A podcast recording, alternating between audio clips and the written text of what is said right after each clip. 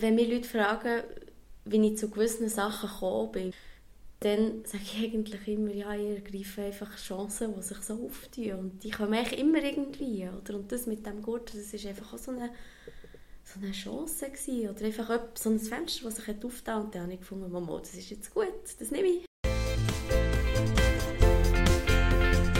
Women Wanted. Und zwar überall.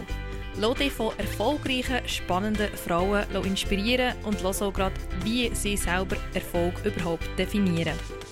Ziel ist, dass du aus jeder Podcast-Folge ein Takeaway für dich mitnehmen kannst. Women Wanted, der Podcast mit spannenden Geschichten von mir, der Jenny Germann.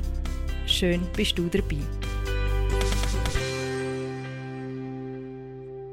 Im normalen Arbeitsalltag sein, aber sobald Festivalsaison kommt, sich von dem verabschieden und für längere Zeit kleine Bodenplatten verlegen.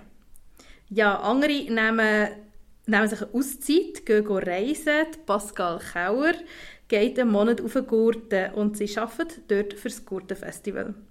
Wie auch Valentina Bachmann vor vorherigen Podcast-Folge genießt sie die schaffige Auszeit auf dem Berner Hausberg.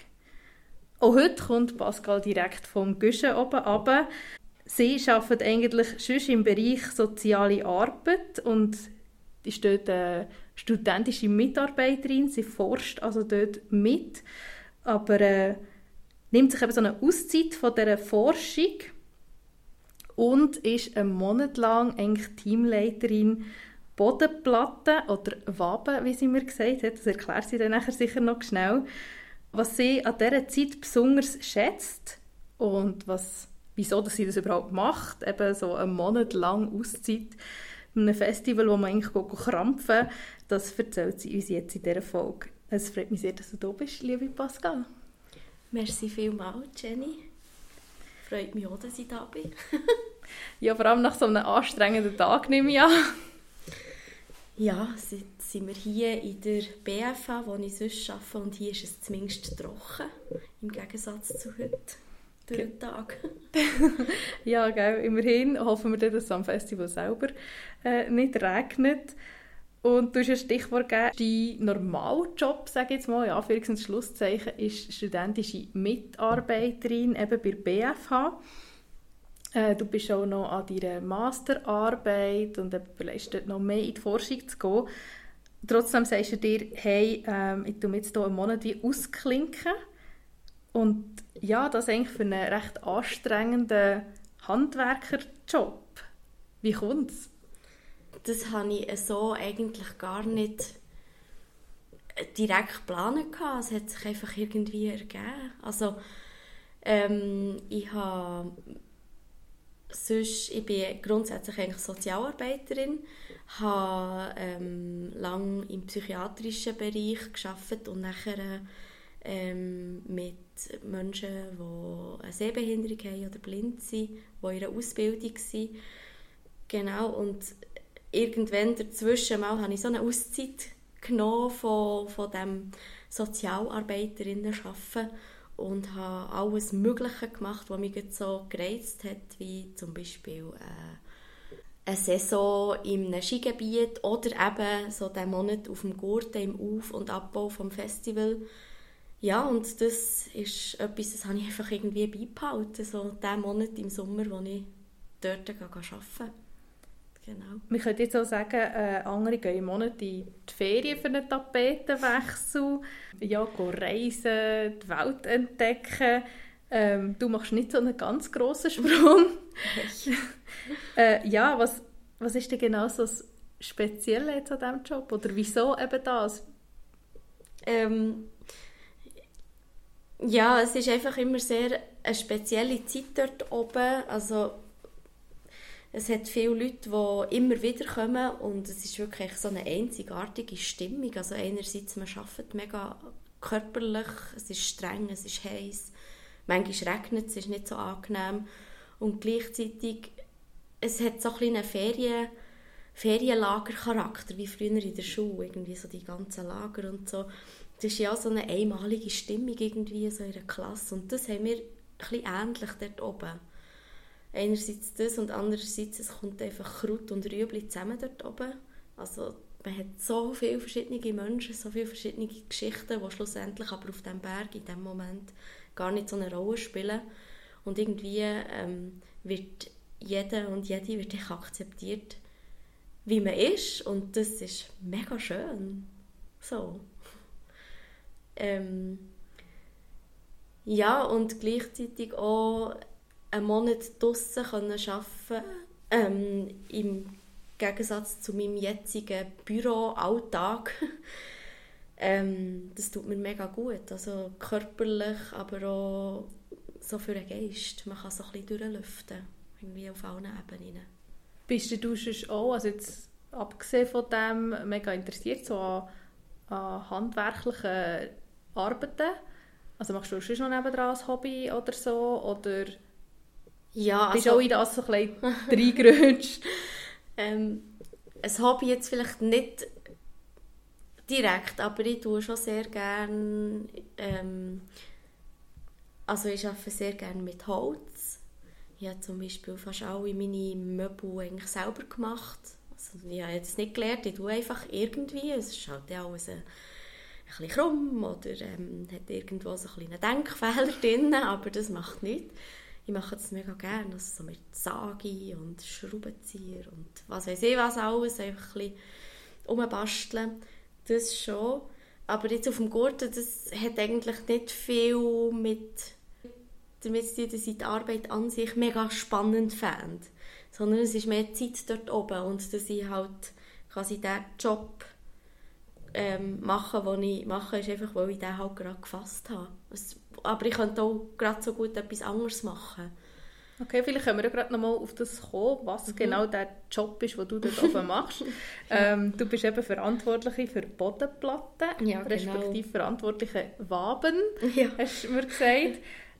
Ähm, ja, was, was machst du dort genau? Was sind deine Aufgaben? Ja, ähm, also der Aufbau des Gurt hat ja ganz viele verschiedene Elemente. Also so die ganzen Gerüste für Bühnen, Zeug und Sachen, das ist so etwas. Und ähm, ich bin eben verantwortlich für die Bodenplatten und die sind eigentlich da, um den Boden zu schützen. Also auf dem Gurten hast du ja primär Rasen. Und dass der Rasen einigermaßen geschützt wird, wird an den Stellen, wo sich sehr viele Leute während dem Festival aufhalten oder wo durchlaufen, ähm, dort werden Platten verleiht, dass eben der Rasen ein geschützt wird.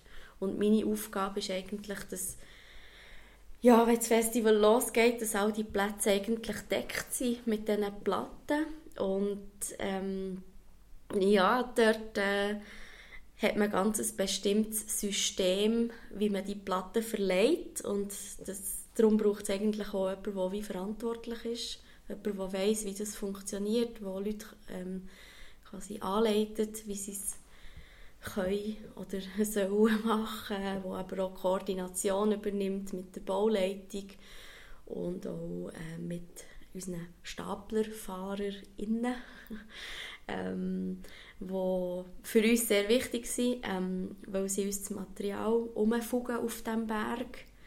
Und das können wir nicht alles von Hang nehmen. Das ist wirklich, also wir, kann sich vorstellen, wir verlegen dort oben etwas zwischen 25.000 und 30'000 Platten Genau, und eine Platte ist irgendwie, was haben wir jetzt, wir haben kürzlich nachgeschaut im Internet, irgendwie 4 Kilo die leichten und die schweren sind irgendwie 7 Kilo eine Platte, genau. Ja, gratis Fitnesstraining quasi genau, dazu. Genau, ja, die Woche hat eine gefunden, ja, heute müsse ich auch nicht mehr ins Gym.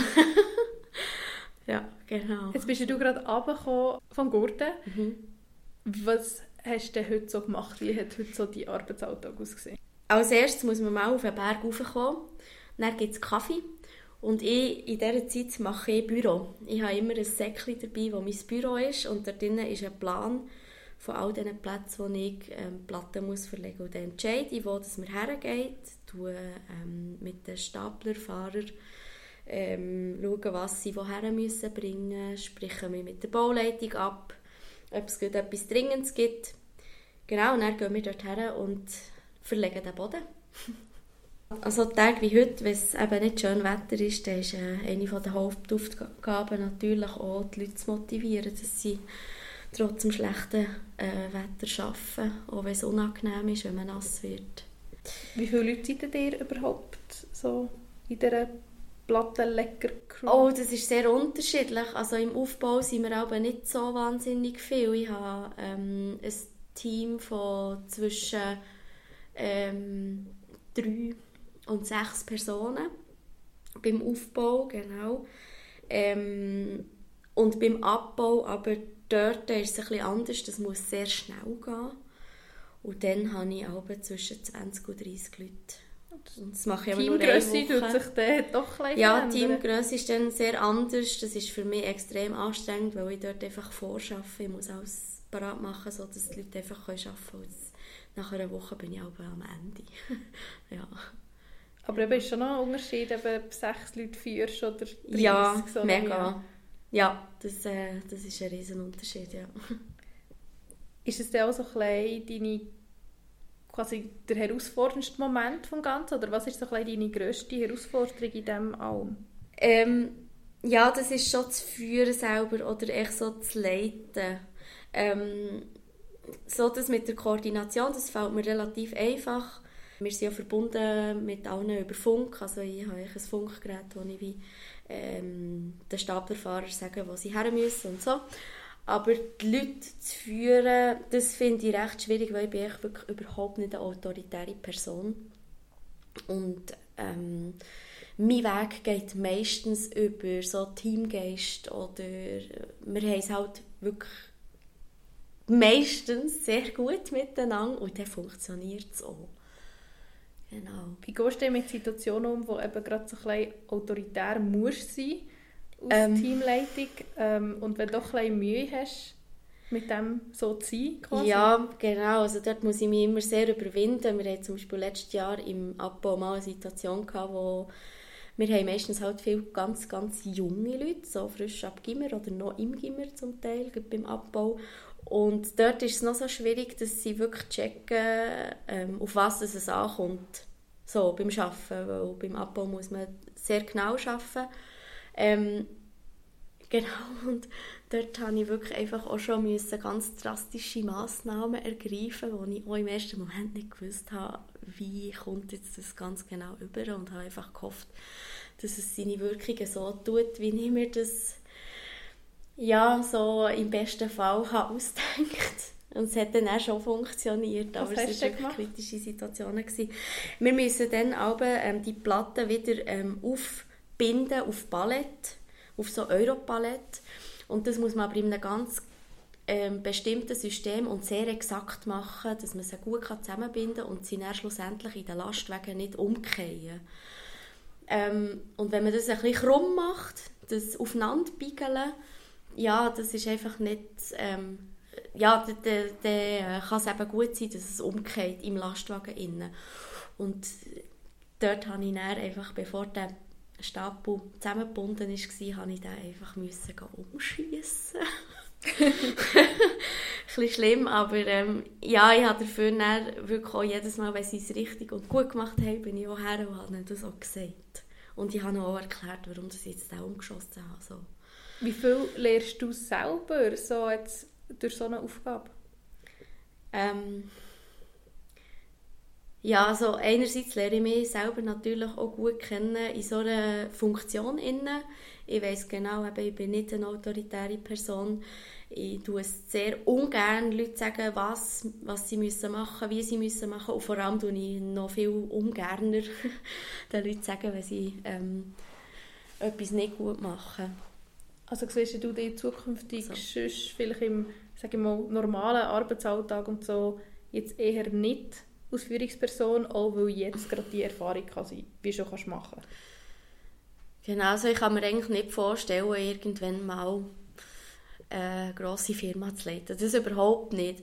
Ich habe mittlerweile aber das Gefühl, dass ich so kleinere Teams ähm, das würde gehen. Also ich denke, so in einem normalen Arbeitsalltag, wie, so wie ich es jetzt erlebe, dort ähm, ja, ist so ein eine andere Situation, weil man vielleicht ein bisschen weniger unter Zeitdruck ist oder ähm, ja, vielleicht auch ein bisschen mehr Freiheiten hat, wie genau dass man etwas macht. Weil das mit diesen Bodenplatten, eben, wie gesagt, ist ein ganz bestimmtes System, da kann man nicht einfach irgendwie.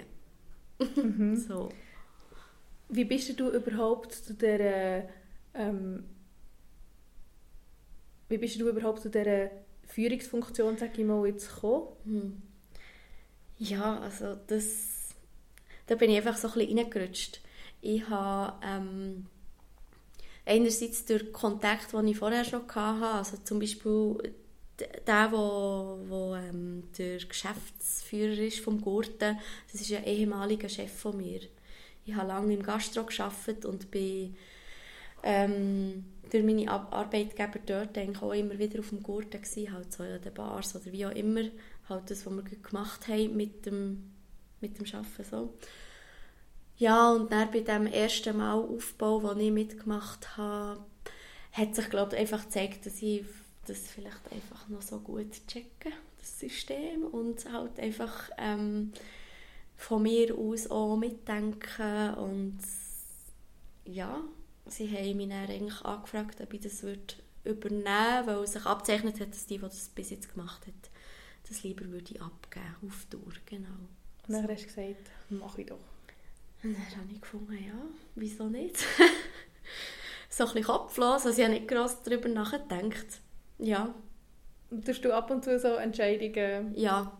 Ja. kopflos Doch, sehr. Also, die meisten Entscheidungen sind sehr spontan, schnell und nicht viel überlegt. Also, es ist dann meistens schon okay. Aber ich tue, glaube relativ wenig oder nicht lang überlegen. So. Ich finde es mega bewundernswert. Ich glaube ich, eher eine Person, die sich immer viel zu viele Gedanken macht und schwer tut mit Entscheidungen treffen. Ja, manchmal ähm, hat es aber auch nicht nur Nachteile, wenn man sich ein bisschen überlegt. es sind auch beides Vor- und ja. Nachteile. Genau. Ähm, ja, vielleicht zum Festival selber, wenn es mhm. dann läuft, dann stehen ja die Bodenplatten, oder dann sind die mhm. Waben, weil es ja, glaube Waben, weil es so Bienenwabenform hat. Ja, genau.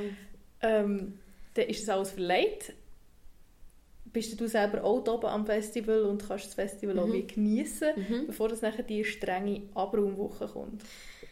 Genau, also während dem Festival verlegen wir grundsätzlich keine Bodenplatten mehr. und wir gehen auch keine flicken, wenn es nicht mehr mal irgendwo ein Loch gibt.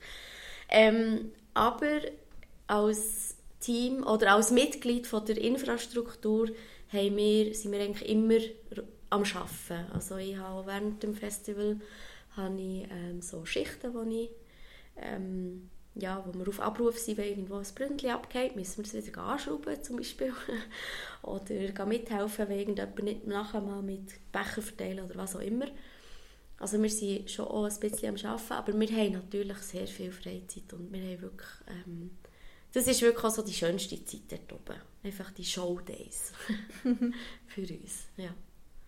Du hast für dich eben so ein Lebensmodell entschieden, sage ich mal, dass du nebst deinem normalen Job dir einen Monat eben die, die Arbeitsauszeit mhm. nimmst, mhm. aber schon wieder eben die schaffige Auszeit in dem Sinn, eben noch jemand anders reinzutauchen und noch jemand anders zu arbeiten, eben statt zu reisen und so. Äh, ja, bist, wie bist du irgendwie auf die Idee gekommen, oder ist das auch eben das reingerutscht sein? Findest du, das, das will auch beibehalten, so für die Zukunft? Mhm. Ähm, wenn mich Leute fragen, wie ich zu gewissen Sachen gekommen bin, wie zum Beispiel jetzt der Job hier an der BFH oder so, dann sage ich eigentlich immer, ja, ich ergreife einfach Chancen, die sich so auftun. Und die kommen eigentlich immer irgendwie. Oder? Und das mit dem Gurt, das ist einfach auch so eine, so eine Chance gewesen. Oder einfach so ein Fenster, das sich aufgetan Und dann habe ich gefunden, Mama, das ist jetzt gut, das nehme ich. Ja, und solange es mir Freude macht, werde ich das weiterhin beibehalten. Und es ist mir auch wichtig, dass ich, ähm, ja, dass ich auch bei meinen Arbeitgebenden mir solche Freiheiten kann rausnehmen kann. Also, ähm, das ist mir irgendwie wichtig. bis jetzt ist es immer gegangen. Das heisst aber, du bist wirklich eine Person, die sich so ein bisschen reingibt und alles so ein bisschen nimmt, wie es kommt. Ja, sehr. Also ich habe einfach gemerkt, Pläne machen, das funktioniert bei mir nicht. Also ich habe wirklich ganz ich habe völlig einen anderen Lebensentwurf gehabt, so wie ich mir das vorgestellt habe, so ganz klassisch. Ich wollte früher Mutter werden, ich habe, weiß doch nicht, eine stabile Partnerschaft und was, einfach halt so das Klassische wollen. Aber irgendwann habe ich gemerkt, es funktioniert null. Und darum habe ich mich so angefangen, ein bisschen treiben und es ist echt gut. Hat dich das zuerst wie gestresst, dass du gemerkt hast, ah, das ist so ein, Plan, den ich im Kopf hatte und da ist irgendwie nicht aufgegangen? Oder hast du dich relativ schnell so wie umpolt und gesagt, ja, jetzt ist es halt ein anderer Weg für mich? Nein, das war wirklich sehr ein intensiver Prozess. Gewesen. Es hat bei mir auch schon sehr früh angefangen, vielleicht so mit 3, 24 oder so. Und das war auch ähm, mit sehr viel Schmerz verbunden. Gewesen. Das war überhaupt nichts, was ich so einfach loslassen konnte. Ja, aber mittlerweile bin ich zufrieden, wie es ist. Und die, der Lebensplan, den ich hatte, der hat meine Schwester ähm, so, sie lebt den und das ähm, freut mich mega und sie hat jetzt auch ihr erstes Kind bekommen das finde ich mega schön.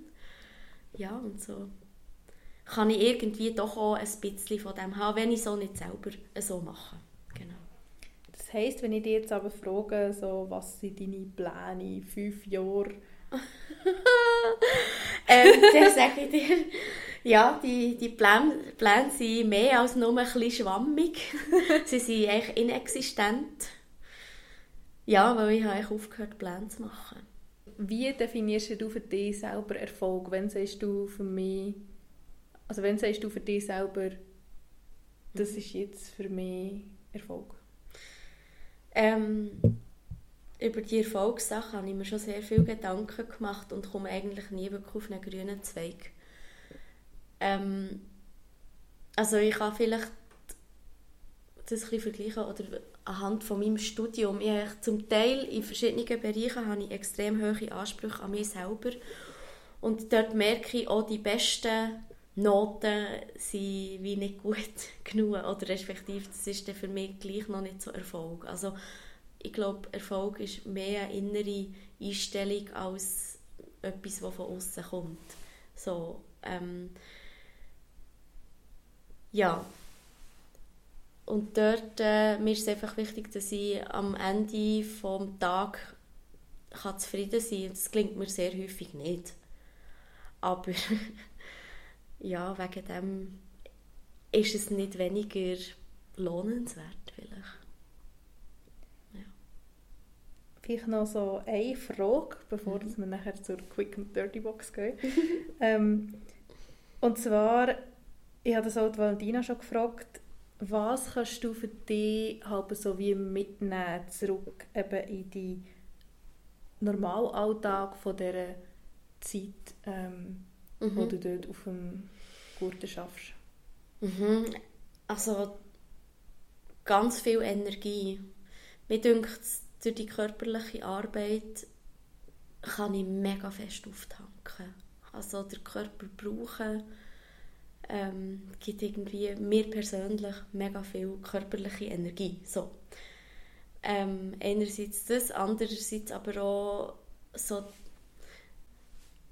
auf dem Gurten komme ich völlig weg von diesen kognitiven Anstrengungen, die ich im Alltag, in meinem Arbeitsalltag habe. Es ist zwar schon auch nicht ähm, ein Job, wo man sich nichts überlegen muss, das definitiv nicht. Aber es ist ganz eine andere Art. Ähm, und auch weniger anstrengend schlussendlich. Ähm, das und das Wichtigste für mich ist natürlich so, sind die ganzen Begegnungen, die lustigen Momente, die schönen Erinnerungen. Ähm, und die sind, finde ich, für uns als quasi Leute, die das Festival mit aufbauen, schon sehr einzigartig, weil wir die Zeit, während ähm, all die Gäste auch oben sind, sehr ähm, speziell dürfen erleben. genau. Hast du ein Gurten-Highlight? Ja, mein Gurten-Highlight ist eigentlich, wenn es irgendwie 35 Grad ist, am Nachmittag mega heiß ähm, die Leute draußen am Schwitzen sind und ich einfach kann unter unsere wunderbare Outdoor-Dusche stehen und mich abduschen. Viertelblut. Innerhalb von pro Tag 22'000 Leute. Genau. Wo alle müssen schwitzen. Wo alle müssen schwitzen und ist einfach Viertelblut auf diesem Berg und stehe unter der Dusche. ja, das ist mein Highlight. Mhm. Cool. Dann würden wir jetzt zur Quick und Dirty Box kommen. Mhm.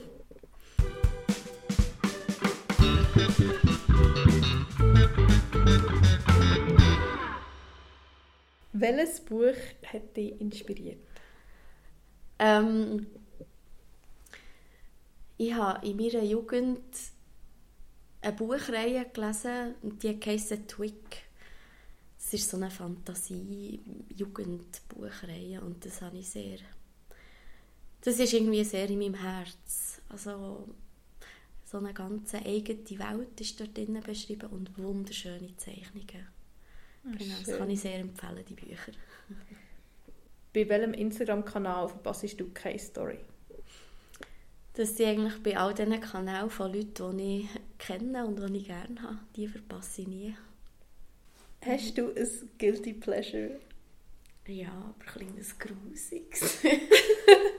ja, das ist ja eben guilty. ich habe mal, äh, äh, nein, anders gesagt, äh, ein Arzt hat mir mal gesagt, ich, ihr habt ein Hornhautproblem. Und es ist wirklich so, ich habe extrem viel Hornhaut an den Füßen. Und ich tue es immer mit dem Nagelklipser abknipsen. das ist ein bisschen grusig. Hast du ein Lebensmotto? Ja, so ungefähr. Also, mir ist einfach wichtig, dass ich quasi so sinnbildlich, wenn ich an einen Ort komme, dass ich den Ort so verlasse, wie ich, ihn gerne würde Und so versuche ich auch zu leben. Also für mich ist wichtig, dass es eben nicht heisst «après nous le déluge», also nach uns die Sintflut, sondern ähm, so, dass für andere auch noch etwas da ist. So. Bist du eher Träumerin oder Realistin? Passt vielleicht äh. zu dem vorher. ja, also wenn ich etwas nicht bin, dann glaube ich Realistin. Also, nein, schon seit Kind definitiv Träumerin. Gut, das letzte wäre noch ein Satz, den man vervollständigen könnte. Mhm. Und zwar ist das Frauen sind für mich Menschen Frauen sind Menschen, die ohne gesellschaftliche Barrieren alles machen können, was sie wollen. Hey Pascal, hat mich mega fest gefreut. ja, danke. Das hat mich auch sehr